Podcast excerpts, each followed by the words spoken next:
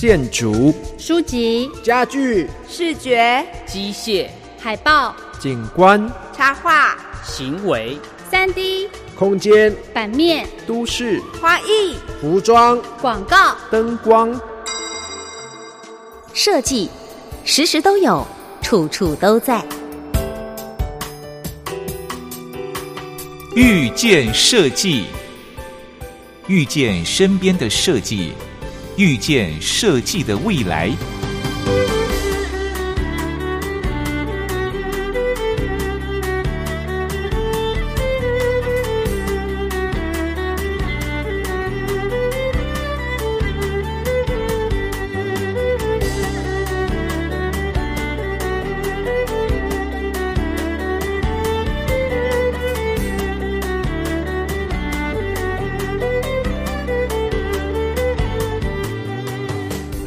收音机前的听众朋友们，大家午安，我是珊珊，我是东龙，欢迎在星期天下午两点到三点收听遇见设计的节目。好，我们一起遇见身边的设计，也遇见设计的未来。我们今天要遇见的设计哦，是教科书的设计。对，我们之前有访问过呃水月阿垮嘛，他有办一个世界最美的教科书，对，我们去现场采访，对对，我们就看到好多很漂亮的教科书。对，那但是大家都会想说啊，人家都做的这么漂亮，那我们台湾有没有呢？嗯、对。如果是官方的话，好像是没有哈。嗯，但是现在我们看到有体制之外，有一群人非常认真的在做这件事情。对，而且持续了蛮久的。而且我们在录音的前一天刚刚结束这个美感细胞教科书再造的计划。嗯，哦、第三次募资刚第三季，对第三次，我觉得这个很厉害耶。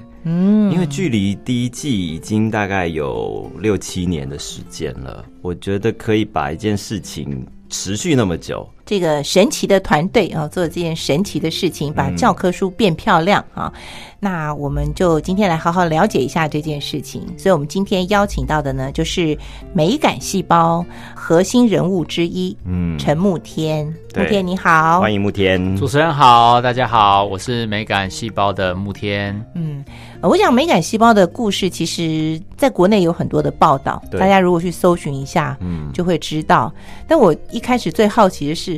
这三个人，三个核心成员，三个核心成员、嗯、也不是学教育，也不是学设计的，就突然对教科书这件事情充满了热血。对，然后他们是交大的学弟嘛，嗯、然后交大大家都会觉得这个是一个理工科的学校，对，但可能真的是大家被这个理工压抑太久了，所以后后面爆发出来的那个跟美感啊、能量这种的，哇，很大。所以跟我们谈一谈，怎么开始会关注到教科书这件事情？嗯。嗯，其实当时啊，就是就像呃老师提到这个，你说交大大家都说宅男大学嘛，对，所以或是工具人大学，那其实大家都甚至是在交大里面是很很压抑，然后比较没有那么有机会，在我们那个时候有这么多美感哦，相对于外面来说，所以那时候其实我们几位是因为当时有参加学校一些交换的计划，或是一些外面组织有一些参访的计划，我们到了欧洲去，所以你知道，就是以前都看着这些东西长大，然后突然一到欧洲的时候，你突然就哇，原来这个世界长这个样子，嗯，然后你突然看见说。呃，在你没有比较之前，你都觉得一切都很正常。可是，一旦比较之后，你发现说，原来什么是美？嗯，从他们的建筑最简单的，到他们便利商店里面卖东西的包装，到他们超级市场里面包鸡肉的盒子，到他们的电视广告，到他们的教堂，到他们的博物馆，到他们一般人家里的室内空间。所以那时候，我们三个人其实在同一个时间。去不同国家，我是去丹麦，还有英国，然后呃，中燕就另外一个伙伴，他是到瑞典，还有博伟到荷兰，都是非常漂亮的地方。嗯嗯，回来之后，我们就开始讨论说，哎，会不会呃，我们台湾现在这个状况其实不是那么理想？那有没有机会可以做一些改变？所以其实就是因为你以前没有看过，那一次看到这么美的东西，你才赫然发觉，原来我们跟人家差好多。嗯那我们就想要开始找到属于我们自己一条路，看能不能推动这件事情在台湾的呃，就是各地发生。这样很多人想说，哎，那你是不是就是把一个固定的美感，好用专制的那种方式压给大家？并不是，其实我们在做的其实是一种多元的美感经验，我们并没有只给他单一一种美感。过去的课本我们不会直接说它不好，而是我们会觉得说它可能传达出来的，不管是美感、插画或是排版，都太偏向某一种套路或风格。所以渐渐的，我们就以为那个是世界上唯一的可能性，但其实并不是。呃，所以当我们放入越多的美感经验，其实这些小朋友或是我们未来的这个国家主人翁，他们就会开始发现说，哎，原来多元是一种可能性，原来我可以选择我自己喜欢的，原来我要尊重别人所选择出来的。嗯他不会觉得你很奇怪，他会觉得、哦，这也是一种风格，这也是一种可能。我觉得这就是我们在做美感教育很重要要传达的一件事情。嗯嗯嗯，你们在二零一三年的时候，就是开始这个美感细胞教科书再造计划的嗯第一次的一个募资集资的一个计划。但是在这之前啊，你刚刚讲到的三位同学，包括张博伟，包括林宗彦啊。嗯我很好奇，是你们三位是在社团所认识的，对然后你们到了国外做一些交流，或者是交换学生这样的一个计划，你们怎么样去觉得三个人是可以一起合作，然后来推动这样子一个改造教科书的计划？这个真的要讲到我们大学玩社团，其实我们都很疯，我们的路线都是这样，就是今天突然想到一个 idea，然后我们就会打电话给另外一个人说，哎、我跟你讲，我们最近社团想要做一个什么什么，要不要合作？啊好啊，来，然后大概一个月，呃，不用一个月，就是一个礼拜后，这件事情就会成真。嗯，就这这我们在大学的时候，虽然都是办校内活动，但我们的速度是很快的。嗯，就我们觉得这件事好玩有趣，然后我们就马上组织人马，然后就开始进行。所以，所以其实，在大学的时候就有这样子的文化在我们彼此之间。嗯，所以这一次只是说，我们把规模放大，从一个学校变成一个国家。所以那那间那个时候，呃，我们也是就是大家彼此在聊一聊，然后聊完，平时我们在国外的时候就已经有用 Skype 交流，嗯哼，然后当时就一直不断想，哇，天哪，他们好厉害啊，然后他们怎样？结果呃，回到台湾之后，我们就在想，除了一直觉得人家厉害之外，我们能不能也做些什么？所以那时候我们就讨论说，有没有这个机会，我们透过某种形式的改变。那一开始我们想说，是不是设计师不够强？可是后来发现没有，台湾设计师真的很棒，在国际上也拿很多奖。嗯，可是问题是我们过去的教育是很断裂的。呃，念国语的念国语，念数学的念数学，念设计的念设计，嗯所以大家就以为这世界是这样运行的，变的是说这些其他不懂设计的人出了社会之后，他不知道怎么跟设计人合作，政府部门不买单，企业主不买单，消费者不买单，产业链是断裂的，嗯这件事就无法形成。所以后来我们才三个人才决定说，好，那我们要把这个目标改在全民的美感教育。因为我们相信，只要全民美感教育做起来，设计师就有办法跟大家合作，跨领域的合作，改变台湾未来的美感。所以这个才是当时的整个凑起来之后，然后做到现在。嗯，但是我的印象是，谈美感美感教育是很久很久以前，从汉堡德先生、啊对他出书就谈了很多美感的东西，但是感觉好像也没有发生改变是不是？这什么变化。对，但是到你们开始啊，呃，甚至我觉得你们在第一次做这件事情的时候，那时候的环境都也还没有那么的、嗯呃支持或是了解你们在做什么，一直要到这几年，好，好像开始大家终于有点懂，嗯对对对，所以你们当时。会觉得说做这件事情是容易的吗？就是哎，诶我就是去改一个教科书，把它做得很漂亮，这样子大家就会有美感。这个逻辑有这么简单吗？嗯，首先我们相信，我们还蛮相信耳濡目染这些事，因为我们真的就问了国外的朋友说，哎、你们是不是上了很多什么美术课？嗯然后就我们亚洲都很喜欢觉得说，哎，你一定有偷补习这样。后来发现其实没有，对他们说，就是因为没有我成长就在，他们觉得这很正常。我们都以为教育是就是有一个老师在台上，有一群学生在台下，其实并不是。嗯教育是学习相对，只要学习那一刻开始，教育就产生了。所以什么时候开始学？张开眼睛就开始学了。嗯所以我们一直相信耳濡目染的这样的形式才是好的教育，而不是教他背什么颜色最好，不是，而是让他每天看。啊，在这样的一个就是理论基础之下，我们觉得阅读时间越长，或是你看的越久，你自然而然就会被影响，你不用很颗粒，眼睛就会去被影响。那我们接下来只需要在想一件事：什么东西是他们相处陪伴，在他们学习的时候影响最多的？所以后来我们就想到教科书。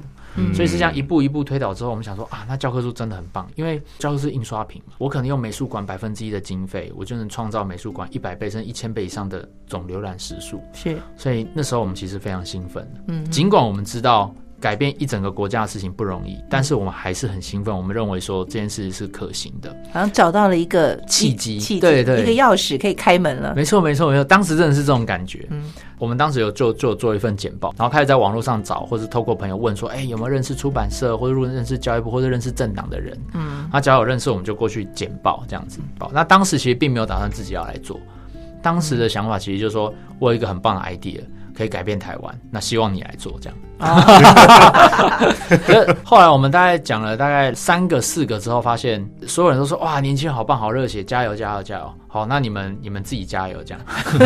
还发现说，哎，原来没有，就是好像大家都觉得这件事情是很困难，呃，并没有真的相信。所以那时候还决定说，那我们自己来试看看。尽管我们不懂教育，不懂设计，嗯，我们想说，我们来证明给他们看，嗯，对。所以一步一步的是这样子慢慢形成这个计划。一开始我们不认识任何设计师，所以当时真的是上网 Google，嗯，然后就打说台湾空格最强空格设计师，然后找到什么名字，我们就写 email 给他。然后在网络上看到粉丝专有人插画画的不错，就敲他说：“哎，我觉得你很棒。”然后我们有一个改变台湾美感教育的计划哦，然后然后可不可以跟你就简报，然后邀请你来帮我们设计课本。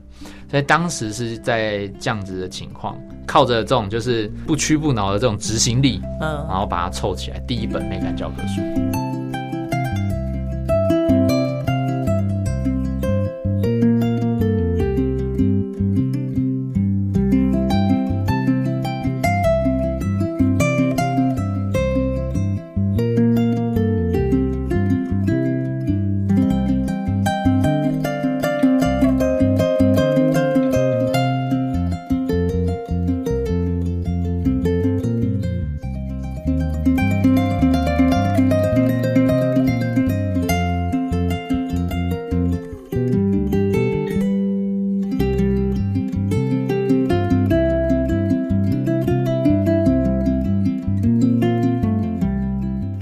在讲的，大家可以联想到，就是你大概在学校的时候，就是担任学生会长这样的一个职务，或是这样的一个活动，所以你对很多事情的执行力是非常强的。嗯，但是我觉得很多事情就是这样啊，就是说，嗯，你不一定要有那个基础，很多人有很多的想法，但是大家没有执行力的时候，这件事情就不太可能会完成。刚刚在讲，我们说教科书可能是书包里的美术馆，对对，因为你们之前有出过这本书。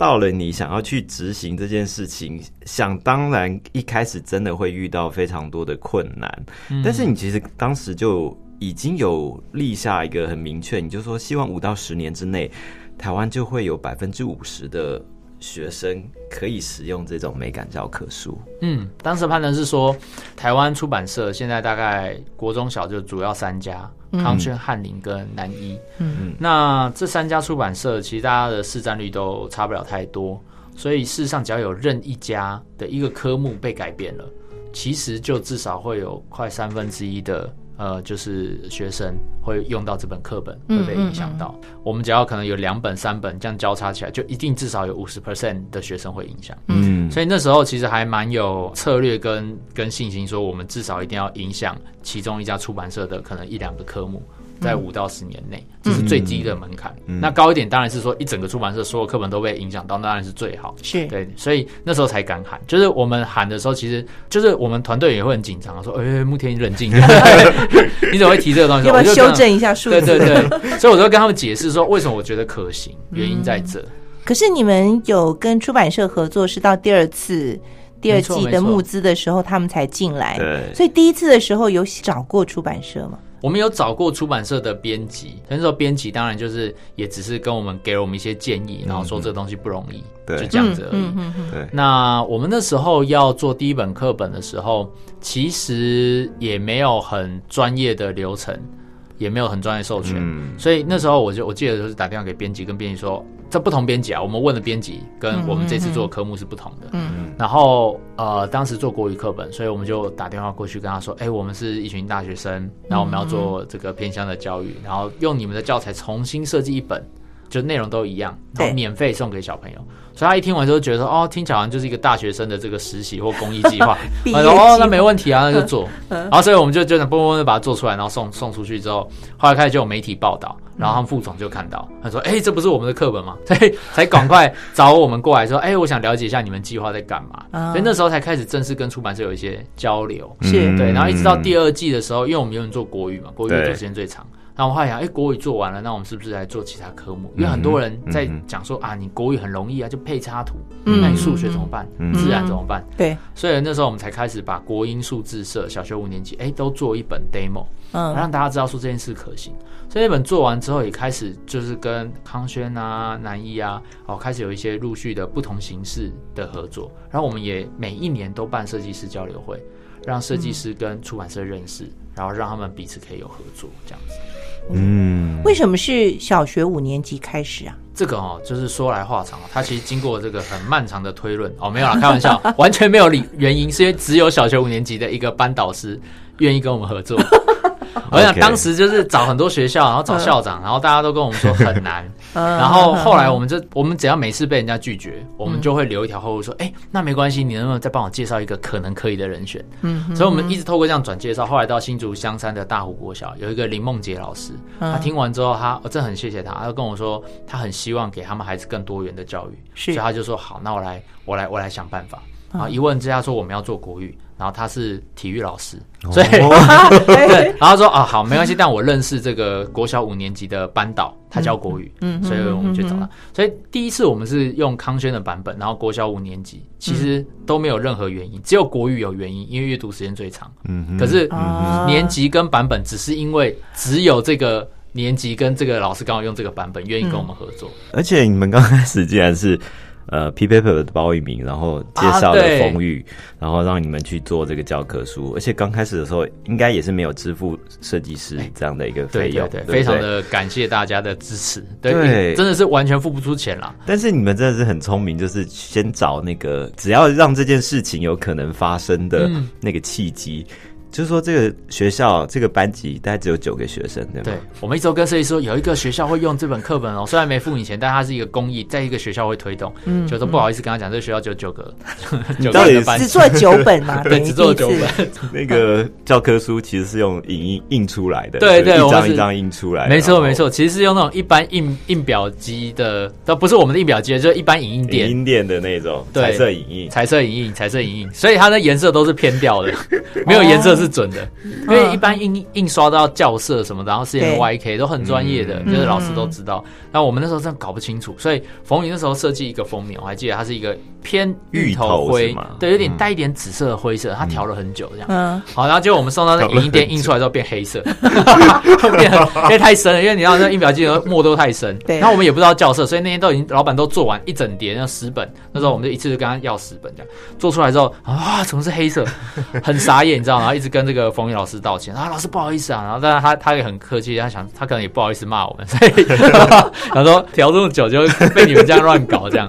对，所以那时候真的是这样这样这样这样做起来啦。但我我觉得有一个很重要的重点，就是大家可能要做一些创新的事情，嗯很担心说啊，这个我没想好，这个我没准备好。嗯其实你做任何新东西，你不会准备好，嗯你不可能准备好一天。所以我我们的观点就是，你先做，也许你第一本做出来，或者你第一件事情做出来，它是不及格的，那没关系嘛，我们修正。嗯有一天你就会慢慢越做越好，七十分、八十分，然后慢慢往上做上去。嗯我觉得这才是一个比较好的观念。我是我们不应该是教给学生或孩子说，你要害怕，你每次都要一百分，不是，嗯嗯，你勇敢的尝试，每次进步。我觉得这样就 good enough。那你怎么样说服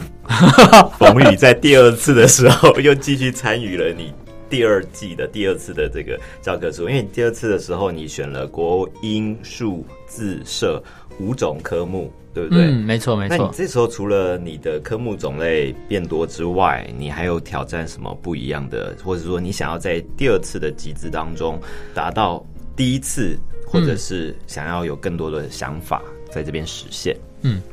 第二次其实非常好玩的是，因为他合作设计师很多，嗯，所以那时候跟每个设计师讨论的时候，你会发现他有很多的不同的教育观点会被放进来。嗯，举例来说，像自然课本王 A 丽老师，他在设计的时候呢，他觉得很多色彩是可以在呃课本中呈现，包含摄影的色彩。所以当时我们所有的实验器材跟那种实验照片，都把它拍的像那种呃 Vogue 杂志或者那种就是产品杂志会出现。啊，然后随着这个它气体实验用蓝绿色做背景，然后一些呃生锈、氧化、燃烧就用暖色系做背景，嗯然后去搭配，整本课本非常的漂亮。嗯，那像数学课本的这个是方旭中老师设计的。那方旭中他一直认为说数学很像一种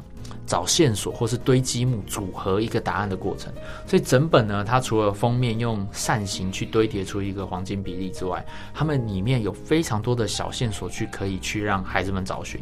所以数学变得很有趣跟很好玩。所以其实每一本啊，我们都在尝试不一样的可能性，然后其中包含了字体。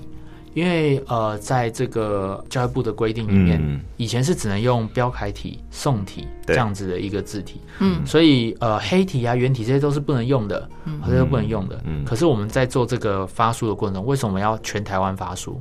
我们就是希望可以跟教育部或者跟出版社证明，以前你认为不行的东西，其实现在在教育现场都可以接受了。嗯。所以我们那时候我们发了两百多所学校，那把这些问卷，我们老师上我们都会收问卷，问卷收回来之后，我们就一起呈给教育部，呈给立法委员，告诉他们说，其实有一些规定啊，我们应该是可以放宽。所以也后来就很感谢这个呃教育部呃国教院，他们确实就把字体的标准放宽。嗯那所以今年也才出现了第一本，就是用黑体作为内文的课本，嗯以前是没有的。嗯这个在我们一般商业的角度，或是一般市场角度，黑体很常见啊。可是在这个教育部或是教科书里面，几乎是不可能的。以前每边要用，他说不行不行不行，这个教育部所以一定要不行的原因是什么？呃，因为以前没有字体的概念嘛，以前就是觉得标准楷体就是最标准，对所以我们就全部用这个，就不会有错。嗯可是他们没有想过说，其实搭配不同的科目属性，嗯有些比较理性的，它可能字体要用的比较中性一点点，就是说它可能像黑体，像老师就很熟，黑体它可能是比较没有个性的字体，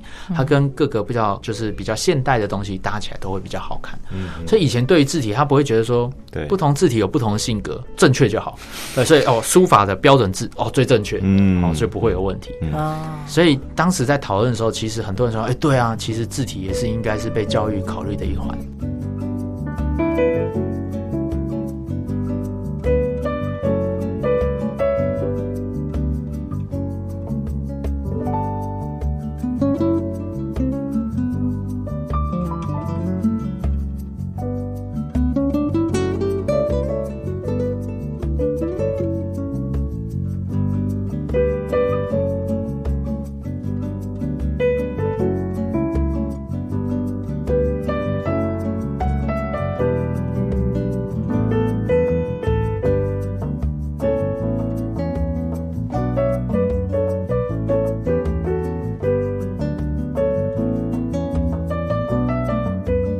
个就是回到说教科书的目的，教科书好像只有功能性，嗯。我就是上课用。嗯。对。传递知识就这样子，那其他的呢，不用太考虑它。嗯，对。对，所以你们现在花这么多心力去做这么漂亮的教科书，嗯、是希望这个教科书除了那个美感之外，然后可能会变成收藏，这样妈妈就会很头痛哎、家里然后这样书越来越多，对不对？对呀、没地方放。啊，像我们在发书的时候，有些老师就会跟我们反映啊，其实过去的课本就是学期末大家就回收了。嗯，但其实我们在想，如果你平常有些人会买书嘛，你到成品你会买一些很漂亮的书，然后很有内容的书。那如果我们今天把它设计的更好看的话，是不是大家可以留得更久？嗯。其实我到现在，我们现在像我们今年第三季有做这个小学三年级的自然课本，我打开来之后发现，哇，里面好多植物的知识是我不知道的。嗯哼就尽管我现在已经成人了，我回去看我都还觉得我学到东西，嗯。所以我我并不认为教科书其实你可以把它当成某种呃基础教育的百科全书。说实话，你认真回去翻，你会发现很多知识在里面，就连你觉得最没有用的体育课本，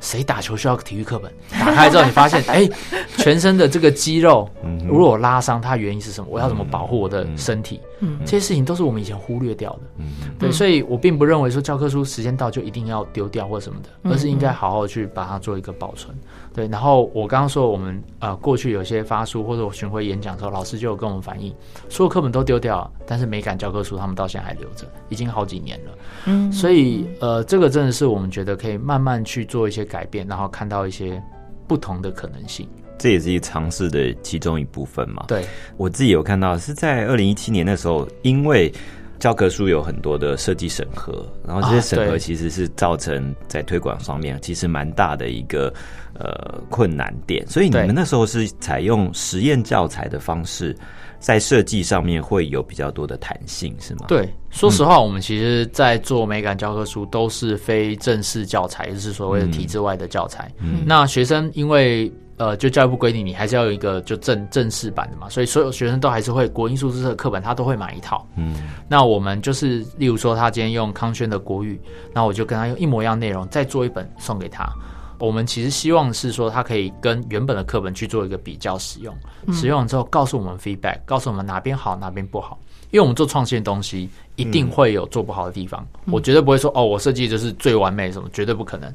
所以透过这样子的试交试用之后，我们会收集回来很多的反馈。例如说，包含刚刚的字体就是一个反馈，就以前觉得字体不行，可是收集回来之后发现小朋友很喜欢，嗯，那 why not？那这件事情就会被导入到这个我们的呃未来体制内的课本。我们把这些收集好了之后，我们就开始跟出版社，然后跟设计师说，哎、未来我们设计是不是能够朝这个方向前进？嗯嗯所以其实呃，你去看现在，因为我们推了七年了，然后刚好去年又是新课刚上路，全部全面换新新课本，所以在新课本中有不少的课本，其实它的设计已经开始做改变，甚至它是跟很多很厉害的设计师合作的。但不是透过你们的，呃，有些透过我们，有些不用透过我们。嗯对我们来讲，透过谁都不是很重要，我们只希望他改变。所以有些时候我们会参与，那有些时候我们会直接介绍。其实就看出版社想要怎么样合作形式，甚至有一些是那种顾问型的，就是诶，他跟出版社合作，那他就是出版社的东西给他看过，他给一些意见。所以现在是在呃，不管是哪一家出版社，其实都在全面性的做一些改变。你们跟很多设计师的合作，到现在应该超过五十位以上的这些专业设计师。我知道跟设计师沟通 其实并不是那么容易的一件事情，但是我在这些资料里面都没有看到这个我很好奇的部分。我不知道在哇，这个很很 deep 哦。对，跟设计师沟通上面，而每个设计师都有不同的性格，然后每个人可能都会有他自己喜欢的，或者是把设计进入到教科书里面。这其实也不只是设计上需要设计上面的专业，那再加上你自己。说起来也没有嗯设计的基础背景，这样子，所以在沟通上面，你到底是用什么方式让这件事情可以完成？嗯，我觉得大概有几个点啦，就是说，第一个是设计，它其实是一套方法嘛，就是设计其实是一种解决问题的方法。这在对所有设计师而言，他们都有这样的一个概念，特别我们合作设计师都还算是蛮资深的，嗯，所以通常我们在沟通的第一步，就会先把那个限制先框架住。我们在做美感教科书的时候，我们是完全没有任何框架，我们就告诉老师说，你想怎么做就怎么做，然后我把我知道的这些教学目标啊、学生先辈知识这些基本的告诉你，剩下你自由发挥。如果你想要做一些突破，就算跟教育可能原本的习惯违反了，但我们没关系，反正我做实验。是可是当我把这些东西收集回来之后，我就会有一个限制框架，我就知道这些是可以踩出去线，这些是不行。所以我在正式课本的合作上面的时候，我都会跟设计师讲说，我们现在的情况之下，不管是教育现场或是审查，或者我们有这些规定在。嗯，那在这些限制底下，老师您可以去做发挥。那我们发挥的方向尽量都还是以学生作为一个主体。那这样这样沟通下，其实专业设计师都已经能够理解这些概念。嗯那他用这样的情况下去做设计的时候，其实对于教育是有很大的帮助的。嗯，就是事实上，呃，我们看了很多的案例，是我们以为设计好像只好看而已，其实不是哦。重新设计完之后，老师觉得更好教，学生觉得更好理解，这是非常、哦，非常常见的。就是哦，有有一个设计大师是呃柳宗理吧，如果没记错，他有一句话就是“用即是美”嘛。嗯，当一个东西它非常好用的时候，它去除掉所有无谓的装饰性之后，留下它最好用的功能，其实它就会有一个非常简约的美感存在。嗯，所以其实我们在设计过程中，确实是用这样的一个心态在面对它，这个是第一点。第二点是我们当然除了呃我们自己嘴巴认为说啊，好像这个是很有效，对孩子教育很好，孩子会喜欢，我们还是希望可以更有根据的在做这件事。嗯，所以我们这几年开始导入了教育设计的研究，我们开始跟教授合作，开始跟教育系的老师合作，然后我们开始慢慢去整理出一些，诶，怎么样的设计可以让孩子更有兴趣？怎么样的设计可以让他更好阅读？所以我们希望未来可以慢慢把教育设计的方法给整理出来。所以当这个东西整理出来之后，哎，那我们就会更有依循的去做这设计。你看，我们会有室内设计，会有工业设计，甚至会有所谓的社会设计。那我们教育这么重要，是不是也要有所谓的教育设计？对，所以这是我们现在呃第二个正在努力的事情。所以今年我们发出去所有课本，然后我们也会挑一些我们觉得很很关键的设计点，我们可能会做一些岩动仪的研究。嗯嗯，对，所以这些都是呃，我觉得可以让我们跟设计师沟通过程中是会更好，然后更有一个合作的方法。我其实看到你们在做这个集资的时候，因为我们叫美感细胞嘛，嗯教科书再造计划，大概看起来比较大的改变，是因为把设计师导入到教科书的设计，嗯所以大家会想说，哎、那设计师就等于美感吗？嗯会不会有这样的一个疑虑？所以你就后来就会去做更多你所谓的教育设计这个部分，你希望把它不只是一个非常主观或者是嗯直觉的设计，而是能够把它的一些设计原则啦，或者是设计上面必须要注意的事情，都能够把它。真的是所谓的文字化或者是数据化这些，，因为确实过去设计师对教育懂得真的不多，嗯然后教育圈对设计也懂不多，而、我们其实两边都懂不多，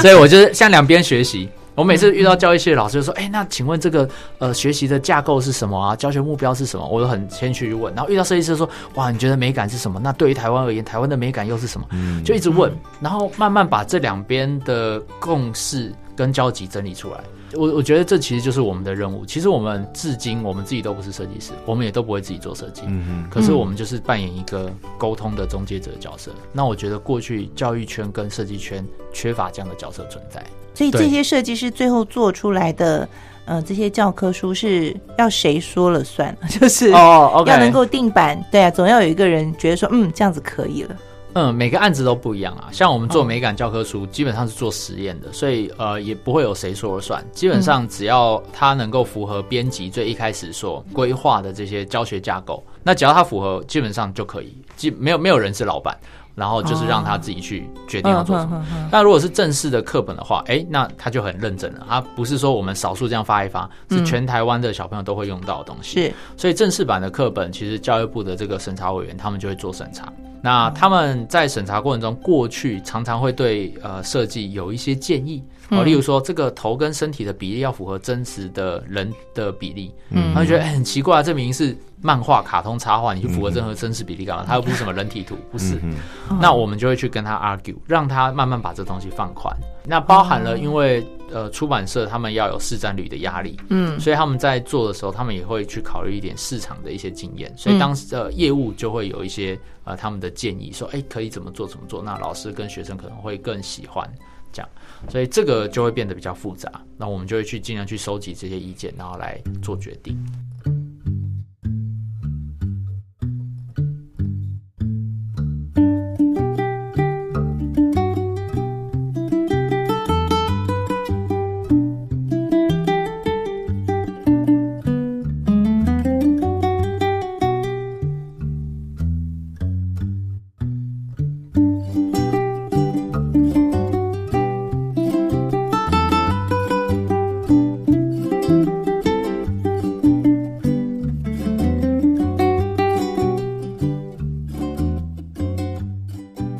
看到说你们让国家教育研究院嘛，国教院、开了有史以来第一次的美编会议，是这样吗？啊，对，因为以前他们都只重视编辑，嗯就是呃文字而已。对，都是文字跟内容。以前的呃国教院都在做所谓的教案设计嘛，就教、嗯教教学内容的设计，嗯甚至连我们教科书所付的费用里面是没有设计费的，只有图稿费。对他们而言，画一张插画、照一张照片，其实就做完设计了。嗯，可是事实上，设计不是，它包含整个动线、视觉、配色、层级关系、infographic、资讯图表，图表也需要设计。嗯对啊，你用什么配色可以让他们看得最清楚，甚至色盲色弱，他能够辨识得了，这都是学问，这都需要时间。所以我们那时候做完之后，国家教育研究院第一次把美编召集过来，嗯然后我们就去分享，然后每个美编分享他们遇到的问题，然后遇到的困境，所以也才拉扯扯出来说，哦，为什么我们审查会审查到，呃，这个英文课本里面画一个梯子不能用粉红色的，为什么不行？呃，因为他们说平常常见的梯子是木头色的，所以建议使用常见的颜色。这样。OK，那他他可能是为了让孩子们可能更习惯或更有连接，可是是事实上现在 IKEA 什么都有粉红色梯子啊，就是你知道，就是 时代在变，但也许审查委员他们的呃一些想象嗯还没有转过来，嗯是对，所以这些都是在那个会议里面去做被讨论。所以后来国教院当天就有说啊，看完这些审查委员的建议哦，他们觉得以后审查委员的意见，他们自己也会先看过再提出来，然后尽量让他们不要去影响到设计的东西。我们只审正确性，就文字的正确性这样。那我知道你们每次在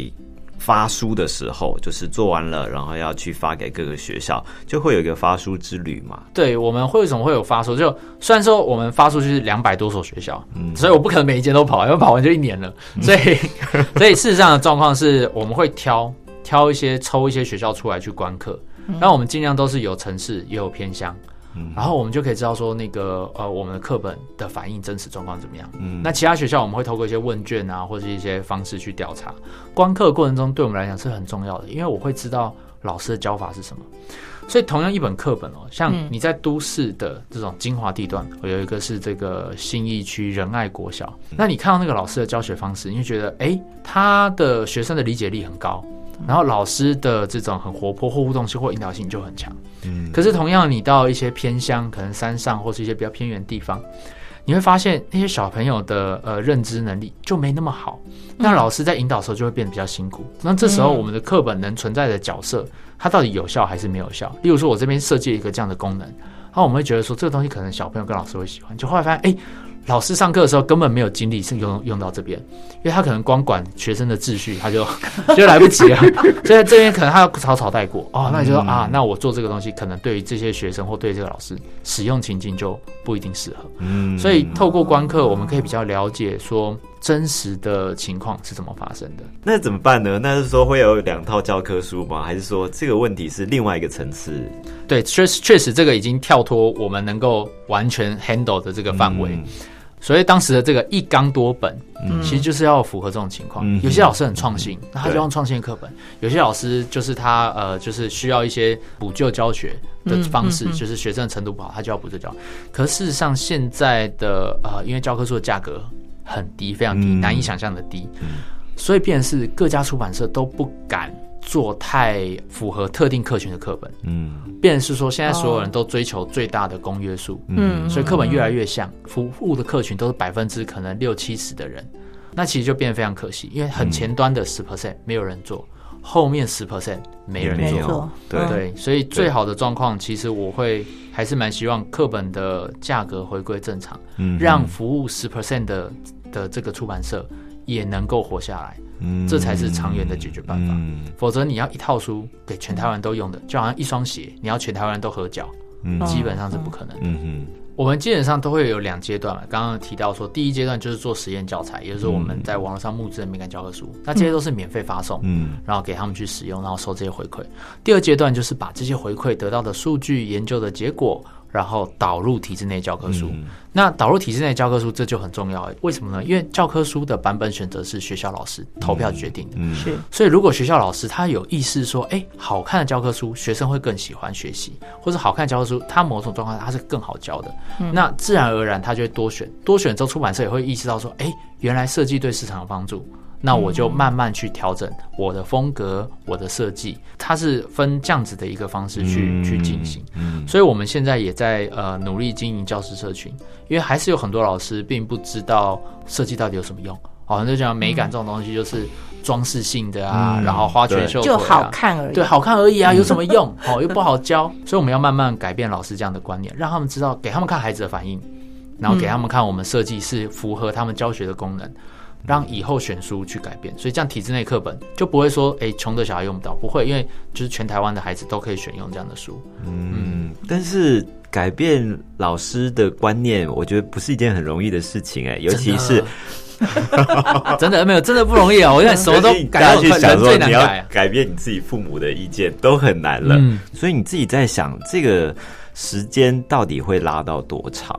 我们在做这个东西，其实每一次都是以十年作为一个单位。嗯哼，教育这件事情真的是用十年做一个单位。你看，我们现在回头看，看到了一些成果，然后觉得很开心。可是如果我再往回推一年两年，其实你基本上你看不到任何成果，因为当时体制还没改变了。对嗯嗯可是，在一两年之间，你就瞬间看到了课本发生改变了，然后规范印制标准规格发生改变了，印刷的这个呃设计费哦导入了，你会看到很多的可能性。可是这中间花了七年的时间嗯才发生。嗯。那一样，老师的改变，你可以看到我们的呃有设计过的课本，在年轻老师里面的市场市占率是高的。嗯。而一旦过了一旦一定年纪之后，嗯。他们可能就觉得哎不习惯，或是他不喜欢，嗯。哦或是什么的，嗯。所以这时候要发生改变，你可以知道是他可能需要又是下个十年，有是当有一批老师离开了，对。有一批新的老师、新观念老师上来了，嗯嗯，那可能这个改变就会很大。所以其实我们现在也很积极的在跑所谓的呃师范体系的学校、教育学院，然后去跟他们演讲。所以其实我们在看的都是下个十年我们要做什么。对你们应该有遭到一些质疑或挑战吧？有就是觉得说你们凭什么？对你们嗯 就是在最一开始的时候，我们设计的东西真的不好看啊。我们做群众募资的那些东西也没有很漂亮，然后很多页面做的不好，所以设计师会攻击啊。他说：“哇，这群人是不是要影会害到台湾的美感教育啊？” 他们做课本好像也不是这，因为冯宇老师当时做封面嘛，嗯那很多内页的时候，我们也不一定做的那么好，或者说我们也不是那么专业。嗯那教育圈的也会攻击啊。哦，你们这些设计师又来乱搞乱搞了，对，就是好好的课本，你以为这边就可以跟你这样随便弄吗？我们是其实有想过怎么样啊，所以教育圈也攻击，设计圈也攻击，嗯然后两边都不讨好。可是那你怎么还活得下去啊？没关系啊？我们就直接承认啊，就是我说啊，我所以我们影片就直接检讨，你知道吗？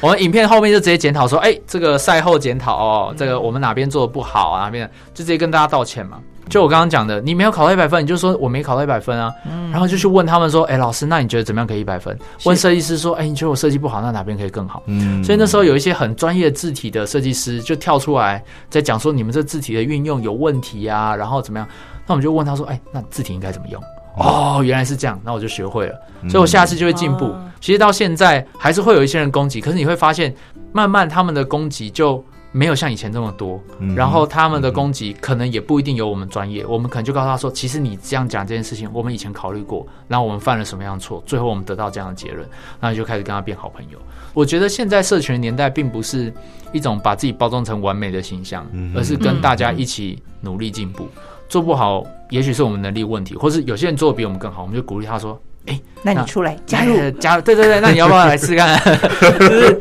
对我们其实也很希望说，如果有一天所有设计师都来做，那我们就不用做，那很好，你知道，我就可以再去做其他事情了。对你就做这个很累，你知道吗？对啊，所以我们就一直保持这样的心态，然后跟大家一起进步，一直走到今天。嗯对，那到现在我们都还有进步的空间，都还一直在努力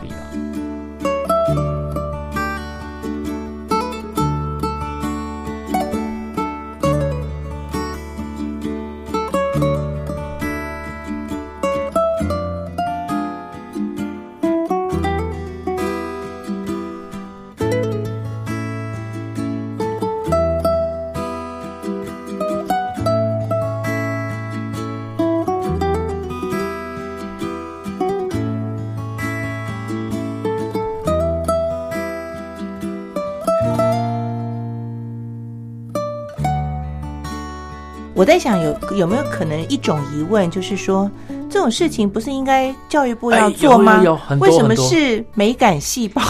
嗯，对啊，我们也觉得教育部应该接手、啊。哎、这个打电话给潘部长，大家 哦，没有啦。我们我们真的很希望教育部可以接手做这件事情，嗯但是我必须诚实说，教育部会认为他们已经有做改变了，我已经纳入设计预算啦，我已经有一些这个，我已经改变字体放宽了。对啊，嗯那你还想怎么样？哦哦，对嗯对，我们还想要更多，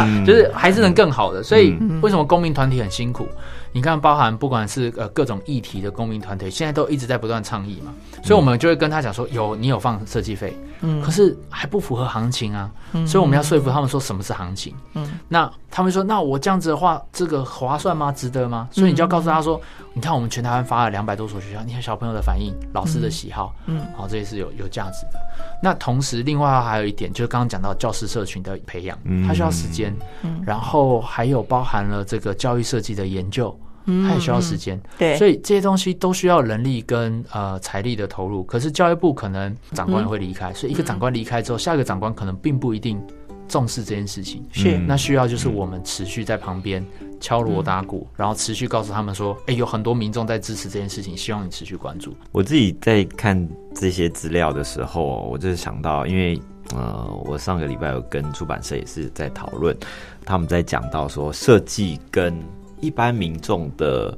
距离嗯跟关系，你会发现很多人对这个其实没有太多的感受。没错，所以你自己在这边的感受是怎么样？你觉得是可以怎么期待吗？我觉得我是乐观的。嗯讲一个故事好了，嗯就是说刚刚主持人有提到，就汉堡德先生，你不是说、嗯啊，我大学时期就在看他的书，在谈美感，怎么谈到现在还在谈美感，而且好像都没什么作为。有一次我去拜访了一个教授，然后这个教授是负责教育部有一个计划叫做美感计划的，嗯。我我们在讨论说，这我们美感教科书或是美感怎么可以导入教育现场这件事情。呃，这个教授就跟我分享一个故事，他说汉堡德先生大概在三四十年前就在谈美感了。是。当时他的长官，我不知道是行政院长还是谁，跟他说：“这个老师，我们现在需要的是赛先生，好，所以不是这个美感。所以那时候汉堡的先生就被请去做这个自然科学博物馆。后来他又很想做，才遇到机会，才做了南艺大。嗯嗯然后后来才慢慢一直推，一直推，然后推了四十年，在他临走前的那一刻，教育部才正式成立了美感教育的计划，我们才因此有机会跟这个计划接触，然后一起讨论教育部的美感教育未来可以怎么走。这一步走了多久？汉堡德先生走了四十年，所以我们今天进去在做这些事情的时候，我是乐观的。为什么？因为我们做教科书，教育部说哦，原来教材可以有美感。后来开始最近教育部在做这个校园美美化，嗯所以他说，哎、原来校园可以有美感。以后会不会有更年轻的团队出来说什么东西也可以有美感？会。当他在跟教育部讲的时候，教育部会想说：“哎、对啊，课本、校园，哎、都做了，那这个是不是也能做？”嗯，所以所有的政策改革或是社会倡议，它绝对都不会是一天两天的事情，嗯嗯，它绝对都是五年、十年、二十年，甚至像汉堡之前一次走了四十年，终于教育部听懂了。虽然它慢，可是它的每一步是一整个国家在跟着你动。当你看到你做的东西是几万人、几十万的小朋友，甚至是未来每一届都有可能好几万、好几万的小朋友在用的时候，你可以看到的是，这个社会会开始产生改变。你可以想象，这些用这些课本长大的孩子，他未来当他有一天他变成教育部长的时候，他说：“哎、我小时候课本都长这样，那是不是什么东西也应该长？”嗯嗯，所以当你这样子去想，你才知道说啊，一个国家的文化，嗯它是需要很长时间去培养。为什么我们觉得欧洲、日本好难追？哎，奇怪，他们这么小细节都注意到，那么不是他被教育的，那是其实过去五十年、一百年来累积下来的文化涵养。嗯所以如果我们今天因为觉得它很远就不做，那一百年后你也不会有什么改变。可是你今天做了，一百年后这就是你跟其他人的差距。这就是我我我对这件事情的看法，我是非常乐观的啦。推动第一个齿轮的时候最难，没错，阻力最大，但是当一个带两个，两个带四个，对慢慢转下去的时候，后面的那个齿轮转动就会变快。没错。所以，像你们美感细胞的这个教科书再造计划，其实你要比汉先生的话，你们是七年 就开始 开始有结果了。嗯，对。那我觉得你们比汉先生厉害的是，你们其实懂得用科学数据、用分析、去告诉所有的人说这样是对的。嗯。因为汉先生以前就是自己说这样是美的，他的美可能别人体会不到，但你们现在是用科学的方法，我自己本身是机械工程嗯，系出来，嗯，所以我们比较理说的有一点点好像还对还对。对。没有，因为因为念的不是很好，所以不好意思这样。但 anyway，就是我我觉得在交大给我的一个教育就是非比较理性一点，嗯。嗯，比较理性一点。嗯所以我在看设计这件事情的时候，呃，除了浪漫的成分之外，我还是可以理解说有些东西你需要去理性的分析它，嗯然后去说服大家。我觉得过去美感很容易被人家忽略的一个很大的原因，就是因为我们一直把它讲的非常的主观、抽象抽象、主观，嗯然后没有标准的。对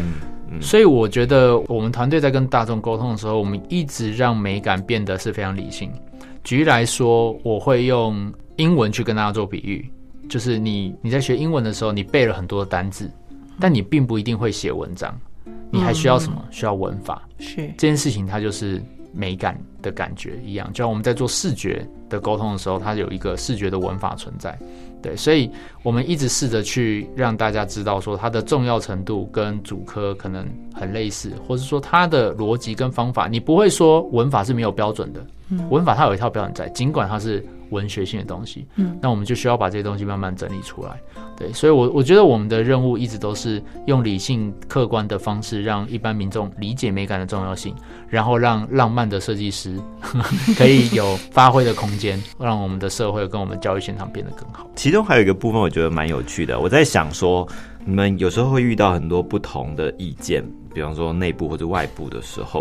支持你们会继续走下去的是什么？我猜想，可能有些是来自于在使用教科书的那些同学。他们嗯，很直接的给你们一些回馈或者是反应，你有没有印象很深刻，或者是觉得啊，你每次想到这个都会觉得充满动力，或者是非常感动？有一些学生，你看起来都很正常，他上课的时候反应啊，然后互动都很棒，你甚至以为他是功课很好的学生，可是下课之后，老师跟他说：“哎，那个谁谁谁，我跟你讲，他以前都不上课，他都睡觉，他都翘课，或者他的理解力很差，或者他从来都不讨论的。可是我第一次看到他课程中。”这么兴奋的跟大家使用课本，或是讨论，或是跟大家互动，这个不是特例，是几乎我们去很多所学校都会有这样子的状况。嗯，所以其实每次听到这个时候，你都会觉得非常感动，说啊，确实好的设计是可以影响一个人的。嗯，好的设计可以影响一个人。嗯，对啊，所以我觉得这个其实对我们来讲是一个很大的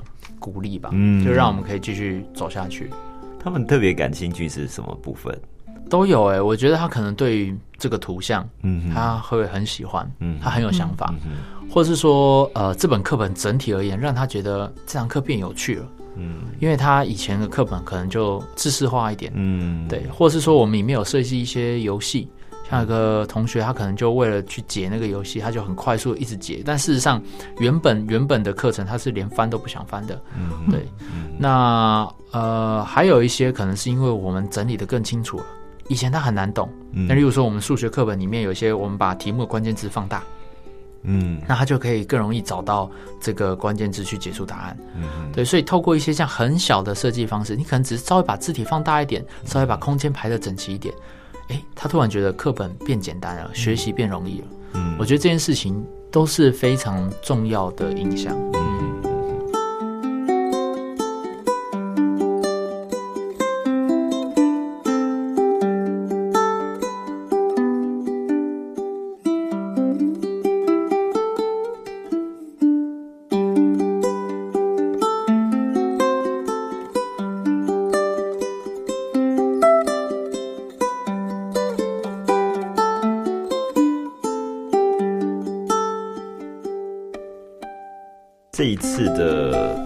达标了，所以你有非常多的任务跟解锁要去执行。对，有教育设计的展览啦，或者是讲座啦，还有什么动眼仪，这个眼动仪、眼动仪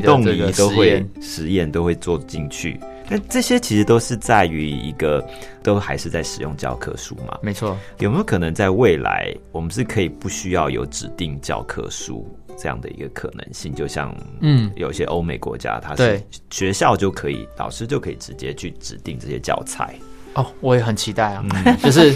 说实话，我真的是一个呃，很能够接受各种可能性的人。就对我而言，我会觉得，哎，有一天如果都不要用教科书多好，大家全部上网学习，嗯，或者说现在我们可能近一点就谈到说，哎，那会不会你今天每天都在设计，它有一天突然变电子教科书了？嗯，哎，对啊，首先用 Pad 上课，那你今天设计东西有用吗？这些的，这我们完全都想过，我们也很期待这一天的来临，但可能不会太快。嗯，就是以现在的情况下，老师。还是会习惯有一套教材，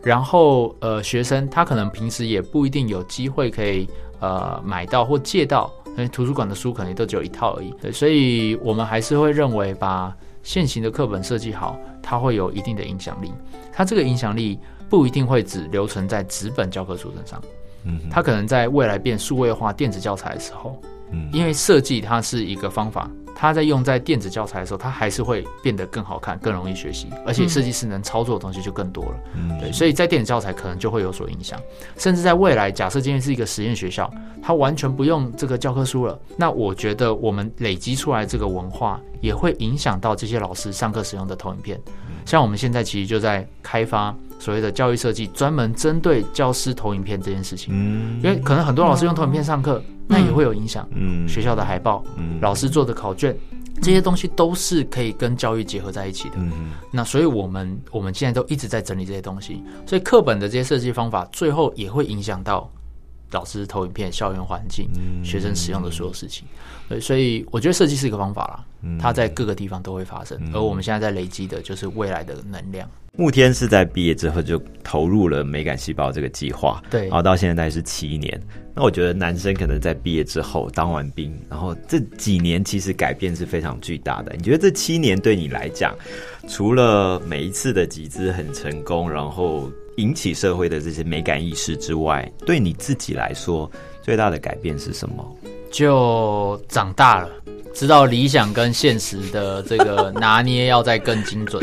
对，呃，怎么说？就是说，因为我快三十岁了嘛，所以就会觉得说啊，不能再这么浪漫了。就组织也是需要有更多的资金来营运，来永续经营啊。对，这就是永续经营的概念。你就会想说，那我的人应该要怎么配置？那我每年有多少钱，才有办法让这个组织不会因为任何一个原因就倒掉？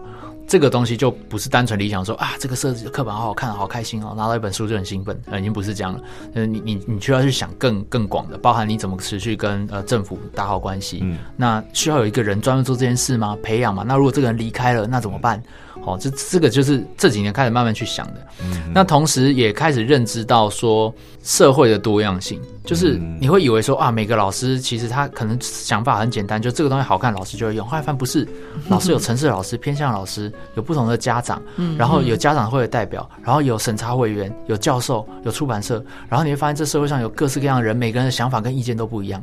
每个人的想法跟意见要去改变，其实不是那么容易的事情，所以你就慢慢开始。你会慢下来，你会知道说有些东西的改变，它需要很长的时间，不是你做一本课本可以解决，嗯你需要花很长时间去沟通。所以我也才说，就是我们开始去思考一件事情，慢慢都是以十年作为一个观点。嗯我会开始去思考说，我现在在这个师范体系的学校里面，慢慢去影响这里现在的潜在的老师。那十年后他会去怎么影响这个社会？嗯所以这些事情，当你的思考的格局更广了，你的眼界的时间拉得更长了，我觉得这个是这几年来最大的改变。你不会再那么浮躁，不会像一个小毛头觉得啊，做一个设计好像就很厉害这样，不会不会。那美感对你的生活有什么改变吗？哦，改变很大，嗯就是以前其实都不太会布置家里或什么的。今年初的时候，我把那个家里的一面墙漆成一个很漂亮的墨绿色，然后放一些镜子啊，放一些花啊什么的，嗯，看的时候就蛮舒服的。虽然没花多少钱，可能花不到一万块吧，嗯对啊，就是换一些东西上去，然后你就觉得，哎，生活的感觉是很舒服的，就是你回到家感觉是舒服的。所以自己的生活的态度跟一些也是有蛮大的改变。跟一些工程师的同学生活会蛮不一样的，对，蛮不一样的。嗯对对，他们可能就是这个数这个存折的时候会比较开心。开开玩笑，开玩笑。好，我想这个十年树木，百年树人，美感教科书的这个再造计划呢，才七年嘛，哈，后面还有很长的路要走。当然，其实越做你就会发现问题越多。嗯，原来不是只是改变一本教科书就好，那它也牵扯到很多这个教育方法啦、心理学啦，甚至是制度啊，好、题对等等啊，这个都是有需要大家一起来关心的。那今天呢，我们就非常谢谢呃慕天来到节目中跟我们谈一谈这个美感细胞的。教科书再造计划啊，嗯嗯，希望大家继续支持，加油！谢谢谢谢大家谢谢家，慕天，谢谢谢谢谢。那么我们遇见设计节目就进行到这里喽。嗯下个星期天下午两点，欢迎大家继续在空中和我们一起遇见身边的设计，也遇见设计的未来。我们下周见了，拜拜拜。池塘边的榕树上，知了在深深叫着夏天。操场边的秋千上，只有蝴蝶停在上面。黑板上老师的粉笔还在拼命叽叽喳喳写个不停，等待着下课，等待着放学，等待游戏的童年。福利社里面什么都有，就是口袋里没有半毛钱。诸葛四郎和魔鬼党，到底谁抢到那支宝剑？隔壁班的那个男孩怎么还没经过我的窗前？嘴里的零食手里的漫画心里初恋的